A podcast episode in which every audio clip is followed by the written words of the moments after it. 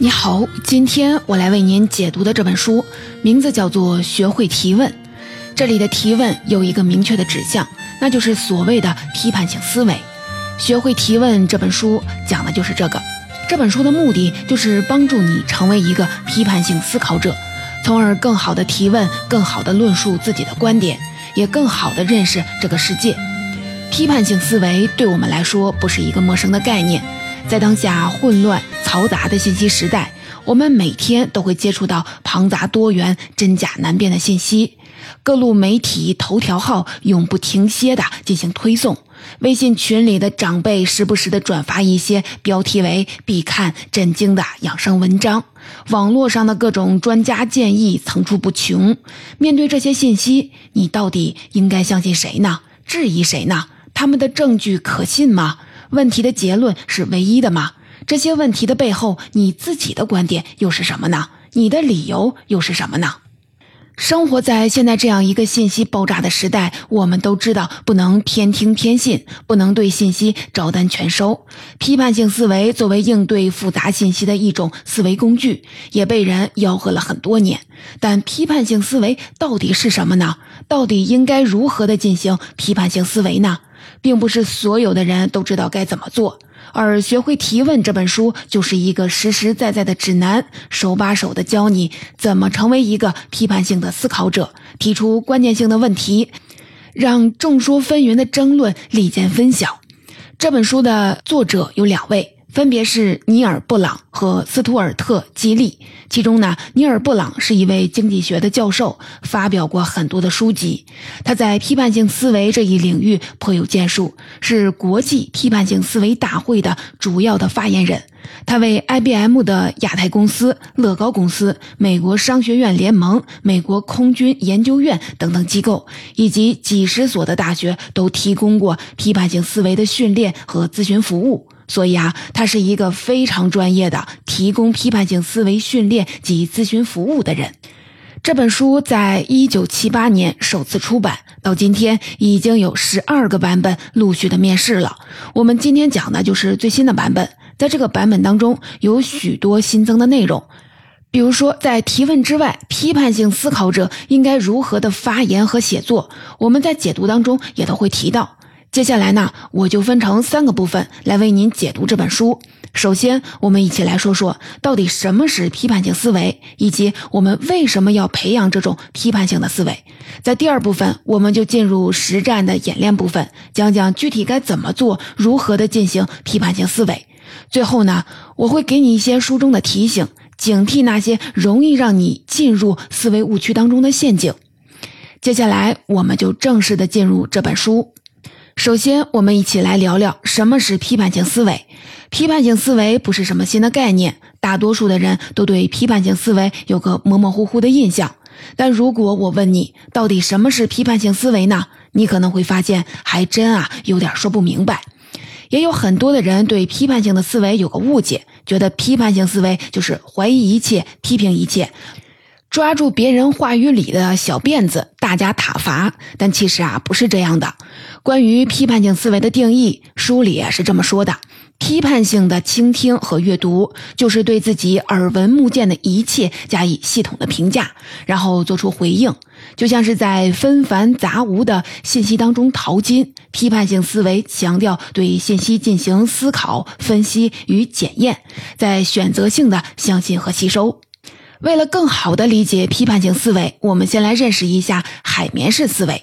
所谓的海绵式思维，就是面对外界的提供给我们的信息，我们像海绵一样的加以吸收、获取知识，轻松且毫不费力。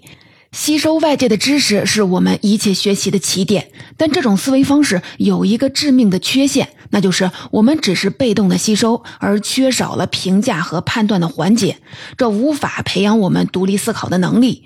如果读到什么就相信什么，我们只会变成一只提线木偶。批判性思维正是与之相对的一种淘金的姿态，就是把阅读和倾听的过程视作是淘金的过程。别人的话是金子与石子的混合物，我们要做的就是带着不断提问的态度去聆听、去阅读。当对方向你兜售他的观点时，不是一味的接受，而是抱着一种随时与对方辩论的心态，不断的劈沙拣金，不断的提问并思考问题的答案。与海绵式思维相比，批判性思维能够让我们掌握主动权，得到最合理的答案。批判性思考者可不是杠精，他不是不加思索的批评或者是抬杠，而是用一颗理性的头脑对信息进行筛选、评估和判断，做出回应，并得出自己的结论。古希腊哲学家苏格拉底就是一个特别喜欢提问的人，他和人讨论问题时常用诘问法，也称苏格拉底法。苏格拉底认为，一切知识都是从疑难当中产生，提问能够避免独断专论。能够帮助我们寻找正确的答案，批判性思维能帮助我们明辨是非，做一个清醒、包容、谦恭的人。这样听起来，批判性思维其实并不难，难的是我们很难实时做到。生活当中，无论是学习知识、与人交际、处理工作，还是娱乐消遣，我们无时无刻的不在获取和处理大量的信息，但我们的大脑是有惰性和限制的。面对着这样大量的信息，它很容易偷懒，或者受到一些思维习惯的限制。这些惰性和限制很容易在你毫无察觉的时候就欺骗了你的理智。在《思考快与慢》一书当中，丹尼尔·卡尼曼把人的思考模式分成了系统一和系统二。其中呢，系统一是依赖经验和直觉的快思考，往往不消耗什么精力，能够帮助我们快速的做出决断。系统二则是需要专注和理性的慢思考，用我们的大脑进行理性的评估。快思考固然是简单轻松，但在这一思考的模式下，我们很容易出现各种的偏见和失误，比如说所谓的刻板印象。可以说，快思考的高效是用准确、智慧、理性和包容换取的。而这些思维的惰性和局限是我们无法完全摆脱的，因此啊，有意识的训练自己的批判性思维，能帮助我们规避思维的陷阱。总之啊，批判性思维就是对信息加以系统的思考、鉴别、评价，再进行回应。此外呢，关于批判性思维，我还想强调两个点。我想强调的第一个点是，批判性思维的基础不是原理，而是丰富的知识。批判性思维和数学、经济学等等学科不同，它不是一种工具，不能直接的解决问题。它只是告诉你一系列思维的原则。这就好像是语法，你学会了很了不起，但是如果你单词量很少的话，就没有什么用，你仍然不算是掌握了这门语言。批判性思维不是纯粹的概念推演，而是求助外界、求助知识的。因此啊，掌握了批判性思维，只是掌握了一套语法，你还要丰富自己的单词量，才能让它真正的变成你的武器。第二个点是，批判性思维不是让人不犯错，而是犯错之后能及时的纠错。批判性思维的对象不仅仅是他人的话语，还有自己的所言所想。也就是说，作为一个批判性思考者，不仅仅是对他人言论进行批判性的思考，还应该应用于我们自己的发言和写作当中。批判性思维本质上是我们对世界认知的进化过程，它不是考场，没人啊打分数。你现在有多正确啊不重要，重要的是纠错的速度。对人对己都是如此。批判性思维不是怀疑一切、批判一切，而是不断的反思、不断的进化。擅长思考和判断并不是天生的能力，但它可以培养。因此，我们可以通过批判性的思维的训练，避免成为一个自欺欺人、人云亦云的人。我们知道了什么是批判性思维，也了解了具备批判性思维的重要性。那接下来，我们就实实在在的聊一下，到底该如何的批判性思考，如何提出一个好的问题。当别人就某个问题提出了他的看法，而你有不同的意见，比起火急火燎的提问和反驳，不如啊先等一等。哲学家维特根斯坦曾经说过，两个聪明的人说话时，他们总是先说等一等。接下来我们要说的就是在这个等一等的时候，如何审视对方的观点，或者如何组织自己的观点。无论是话语还是文字，只要对方抛出了一段完整的论述，它都是由论题、论据、结构构成的。那我们就应该把它拆解开来，分别从这三个部分详细的说说如何进行批判性思考。这也正是书中列出的批判性思考训练当中最重要的三个要素。首先呢，我们来看看论题。论题是一个人话语当中讨论的问题。要想评价一个人的某段论述，我们首先需要找准他论述当中的论题，才能进行针对性的回应。在此之外，书中还给出了一个很有价值的点，那就是在你自己需要就某件事情发言时，你可以把你的发言变成一个问题。当你把某段内容当成一个问题来思考时，你的精力可以更集中，思路呢也会更清晰，并且容易以更有条理、更清晰易懂的方式让读者或者是听众明白你想要讨论或者是解决解决的问题到底是什么。比如说。如果你想介绍某个你很喜欢的电竞游戏，若你从它的起源、发展历程、劣势、优势、评价和建议等等方面来写作，会让读者淹没在长篇大论当中，感到枯燥无味。你可以把你想表述的内容换成是一个问题，比如说是什么让它成为了一款了不起的游戏呢？针对这样一个特定的问题，你可以围绕它来展开回答，并给出有针对性的结论。让论述变得聚焦，也更加的清晰易懂。注意啊，一个好的论题还得是一个清晰且有趣的问题，既是简单明了，又要能引起听者或者是读者的好奇心和兴趣。讲完了论题，接下来我们要进入最重要的论据部分。我们都知道，论据中包含了理由和证据，证据是用来支撑理由的，但我们往往就会忽略掉，是论证当中还包含着一种没有明说的东西。这种东西呢，叫做假设。假设是什么意思呢？假设就是在说话者的论述当中，那些他认为理所当然，所以没有明说的信念，是把他的理由和结论联系在一起的纽带。这样说啊，还是有点抽象。这样呢，我们来想象一个场景：一个人他说政府应该禁止生产和买卖香烟，因为吸烟损害健康。这个论证过程看起来没有问题，论证的理由也是支持结论的。但若你再往前迈一步，这个理由为什么支持结论呢？其中是不是隐藏着这么一个观点，那就是身体健康的重要性是高于人们生产、买卖和吸烟的自由的？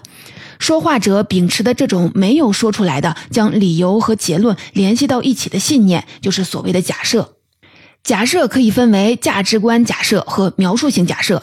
价值观假设顾名思义，就是说话者秉持的价值观；描述性假设是指说话者认为世界应该是什么样子的。比如说，这个世界应该是公平的；比如说，以前发生过的事情以后还会发生。这两种假设的作用原理差不多。在这里啊，我们以价值观假设为例展开的来说说。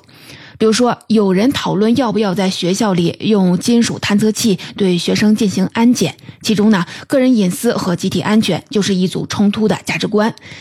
在一场辩论赛当中，正反双方都会用雄厚有力的证据来支撑他们的结论，听起来都很有道理。他们最大的分歧，往往就是针对特定问题的价值观假设不同。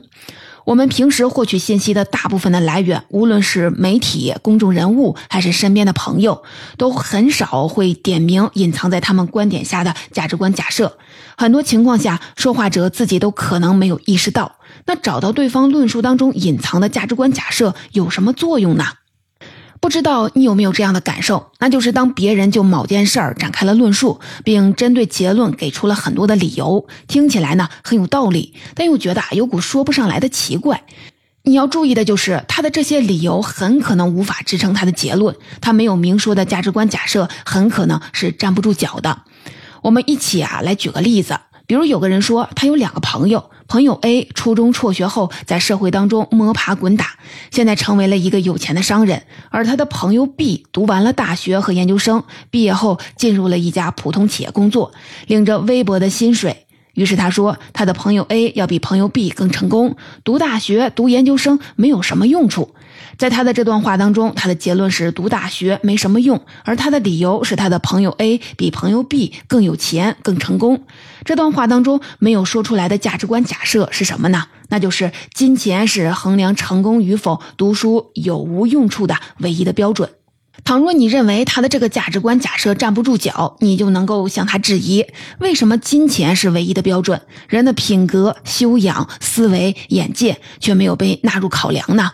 当我们能够识别对方或者是自己理由背后的价值观假设时，不仅可以更好的理解对方的立场，也能够更好的理解自己。我为什么会有这种假设呢？我认为什么是理所当然的呢？当我们明确了论题结论，确认了对方假设是否可行后，接下来我们要检验其证据的效力。首先呢，我们要分辨他的证据是事实还是他的个人见解，事实比见解更有说服力。其次呢，我们要判断证据的效力如何。证据的来源可以分成了个人经历、典型案例、当事人证言、权威或者是专家意见、研究结果等等。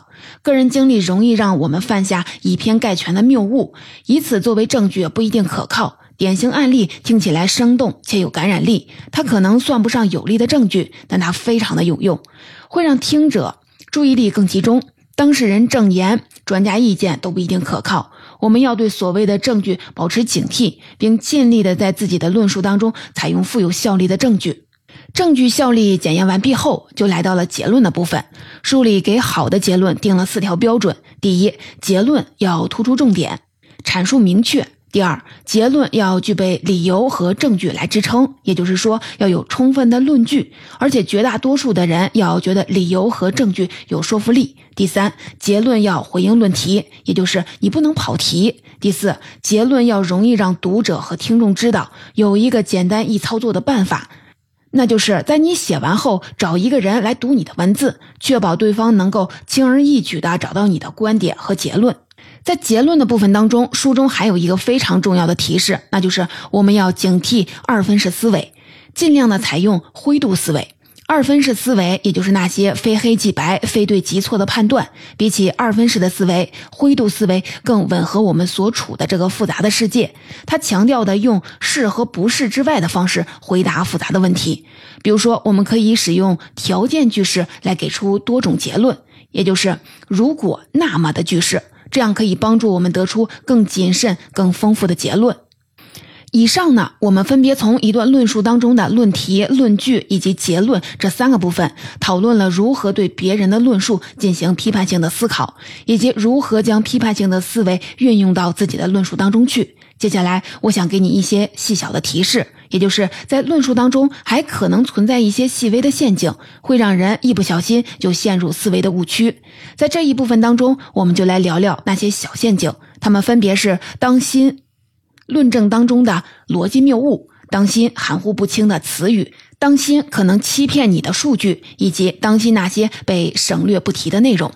首先呢，我们来聊聊论证当中的逻辑谬误。也就是一些干扰你的小花招，这些小花招啊有很多。我们在这儿啊举几个例子。第一，人身攻击型的谬误，这种花招就很常见。对方没有直接的反驳你的理由，而是对你进行人身攻击，分散你的注意力。这种谬误也有一个常说的名字，叫对人不对事儿。我们再来说一个，叫做叙述谬误。意思就是说，当我们能够讲出一个故事，而它貌似可以解释某件事情，我们就觉得事实正是如此。比如说，我们看到了一段视频，一位美国警察拦下了一辆超速行驶的汽车，并对司机开了枪。司机呢是一名非裔的美国人。看到这儿，很多人心中都会冒出一个与种族有关的故事来解释它。但其实我们对这个事件啊所知甚少，我们不知道司机是否在肇事逃离。警察走进路边的车时，我们也不知道他到底看到了什么。我们也不知道这里的警察是否有种族歧视的记录。我们有一个错误的假设，而这个假设给事实提供了一个可能的解释，我们就认为事实就是这样。但其实啊，可能并非如此，这就是一种叙事谬误。其实啊，有很多的反转新闻、后真相事件都是如此，在某段描述或者是视频当中，仅为我们提供了少量的信息，而我们很容易就被他们所误导。在人身攻击型谬误和叙述谬误之外，还有很多其他的花招，比如说摆出某位权威，但这位权威不一定可信。比如说，诉诸情感而不是事实，也就是用带有强烈感情色彩的词语来分散你的注意力，让你忽视相关的理由和证据。比如说，攻击稻草人，也就是说歪曲对方的观点，并对这个不存在的稻草人进行攻击。再比如说，乱扣帽子，转移注意力，循环论证等等，这些都是人们在论证当中可能存在的小花招，我们要学会冷静地辨别它们。这是我们说的第一个小提醒。当心论证当中的逻辑谬误。那第二个小提醒就是我们要当心那些含糊不清的词语。在聆听别人的言论后，我们要准确地辨认出其中的关键词的确切含义。如果你仔细的观察，就会发现很多人哪怕是在正式的场合下的言论，有一些用语啊都是含糊不清、意思不明确的，经常有一些多义或者是有歧义的词语，而这会导致他的论证啊不够有力。因此，我们在自己进行论述或者是交流时，一定要注意向你的听众定义和解释自己话语当中模棱两可的关键词，文字和思想都需要打磨。注意这一点，你的表达就会变得更加准确和有力。第三个提醒就是，我们要当心可能具有的欺骗性的数据。现在很多人都有些数据崇拜的惯性，当一个人甩出了一张看起来非常详实的数据图表，我们就会倾向于认为他的结论是可靠且真实的。但是，请你注意，数据不一定可信。比如说，有些数据的样本可能代表性不足，还有些人会省略一些信息来表达他的目的。我们来举个例子，我说某园区的公司数量增长了百分之七十五，这个百分比听起来很高，但它可能只是从四家增长到了七家。再比如说，有些人会采用不恰当的平均值来得出某个错误的。结论，平均之中包含了平均数、众数和中位数。经常有数据报告会进行行业平均薪资的统计和排名，但这种使用平均数的排名可能并没有多大的意义，因为有的行业薪资是非常的两极化的，它的中位数和平均数可能差距很大。但如果想让工资水平显得很高，可能就会采用平均数来进行展示。因此啊，哪怕对方给我们展开了一张看起来似乎很可靠的数据表单，我们也要提高警惕，因为数据当中也可能存在很多的陷阱。最后一个提醒就是当心那些省略不提的内容。其实啊，我们生活当中遇到的大多数的信息都是有目的的，都是有人进行精心的挑选和组织，以期用来说服我们的。在这些信息当中，可能会有一些关键的信息被省略了，从而引导我们做出仓促乃至错误的判断。比如说，某些新产品广告当中绝口不提的负面影响，比如说使用了一些更快、更瘦的概念，而不是用具体的数字。作为批判性思维者，面对别人提供的信息，我们要能够发现和询问那些被忽略不提的内容，因为那些内容可能对你的决策非常的重要。我来举一个例子，有一段话呀是这么说的：有研究显示，大学生特别的容易变肥胖。最近的一项持续长达十年的研究显示，大学生的肥胖率一直呈上升趋势。